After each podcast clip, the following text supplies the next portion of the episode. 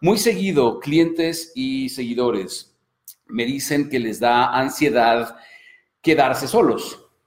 Entonces, lo más importante a entender es que es muy, pero muy diferente estar solo y sentirse solo.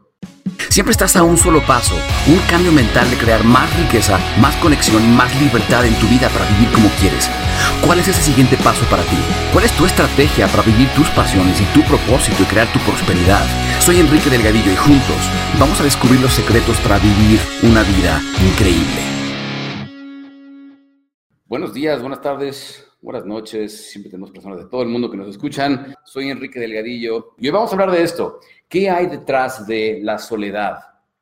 ¿Es bueno estar solos? ¿Qué, ventajas tiene para nuestro éxito aprender a estar solos? ¿Y, ¿Y eso significa que no debo de querer estar con nadie? ¿O qué hay detrás de los sentimientos de soledad? ¿Por qué suceden? ¿Cómo superarlos? Recuerda que si quieres descubrir lo que realmente está pasando en tu mente, que no te deja ser libre y resolver tus miedos, ve a arquitecturamental.com, donde puedes ver nuestra sesión de streaming de esta semana de coaching virtual. Arquitecturamental.com es gratis, es online y es para todo el mundo. ¿Listo? Entonces vamos a empezar. Muy seguido, clientes y seguidores me dicen que les da ansiedad quedarse solos. Y lo malo es que si no resolvemos este temor a, quedarnos solos o a estar solos, a pasar un fin de semana solos, nos vamos a encontrar constantemente relacionándonos desde la necesidad. Hemos hablado de esto muchas veces, ¿verdad? ¿Qué pasa cuando me relaciono de la necesidad? Pues no quieres que la, mira, no quieres perder a las personas, ajá, que para empezar no son tuyas, ¿verdad? Pero no quieres perder a las personas, em, terminas tolerando cosas de tu pareja, de tus amigos, de tu familia. Y lo que pasa es que desde ese lugar de necesidad, las personas pierden interés en nosotros, ¿verdad? Por supuesto, pierden interés en nosotros y terminamos sin aquello que queríamos de cualquier forma. Entonces, lo más importante a entender es que es muy, pero muy diferente estar solo y sentirse solo. Entonces, mira, estar solo no tiene absolutamente nada de malo. Sentirse solos es el problema. ¿sí? Entonces, cuando nos sentimos solos, es porque no estamos disfrutando de la compañía de la única persona que va a estar contigo toda tu vida. ¿Quién es la única persona que va a estar contigo toda tu vida? Tú. Mira, aunque yo, yo siempre fui una persona un poco tímida. nunca fui la persona más sociable, ¿sabes? En mi adolescencia, en mis 20 era súper tímido, retraído. Pero sí era fiestero, ¿sabes? Sí me gustaba salir mucho. Aunque fuera con mis dos amigos que tenía, pero salía de fiesta, pero me gustaba salir, ¿sabes? Y cuando la gente me invitaba a salir y había planes, yo me sentía bien. Ah, pero cuando llegaba el fin de semana, llegaba el viernes o el sábado, lo que fuera, y yo no tenía nadie con quien salir, me empezaba a entrar ansiedad. Y entonces lo que yo hacía es que sacaba mi teléfono y buscaba, empezaba, cuando no tenía plan y nadie me invitaba a algún lado, no, no, no tenía plan, empezaba a buscar en, en mi directorio a ver qué amigo o amiga que a lo mejor no había, no le había hablado en mucho tiempo, había para buscarlo, para ver si tenía plan. ¿Sí? Y, y, y esas veces parecía que mientras más buscaba con quién salir, menos me contestaban el teléfono o los mensajes y peor me sentía. Y es que mientras más necesitas, menos consigues. Es una ley de la vida. Mientras más necesitas, menos consigues. Y vemos cómo esto pasa en el amor, en los amigos, en el dinero. La necesidad se huele a kilómetros, ¿sí? La necesidad la olemos a kilómetros y es de lo más indeseable que existe. Entonces, te voy a dar los tres puntos del día para lidiar con el sentimiento de soledad, volver a sanar esos huecos que, que tenemos y volver a sentirte bien contigo, o sea, tener confianza. Ajá.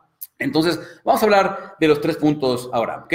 Número uno, es bien importante, haz conciencia de cómo funciona nuestro cerebro humano socialmente.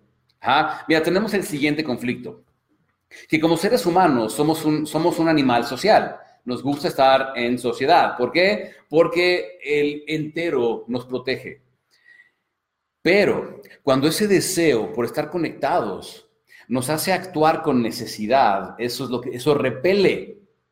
¿Ah, ¿Por qué? Porque como seres humanos, al ser seres sociables, nos gusta juntarnos con personas a quienes les va bien, porque eso incrementa nuestras propias oportunidades para sobrevivir, tener buenas experiencias, relacionarnos mejor, etc. Nos gusta juntarnos con personas a quienes les va bien. En todo sentido, ¿eh? económicamente, no nada más económicamente, que les va bien en el amor, que les va bien en su salud, que les va bien en la vida. Nos gusta juntarnos con personas así. Y la necesidad, cuando alguien tiene necesidad de estar con alguien, cuando alguien tiene necesidad de no estar solo, eso lo que grita al mundo es, a mí no me va bien, a mí no me va bien en el amor, a mí no me va bien en la vida social, a mí no me va bien en la economía, ¿sabes? Y eso es, eso repele a las personas.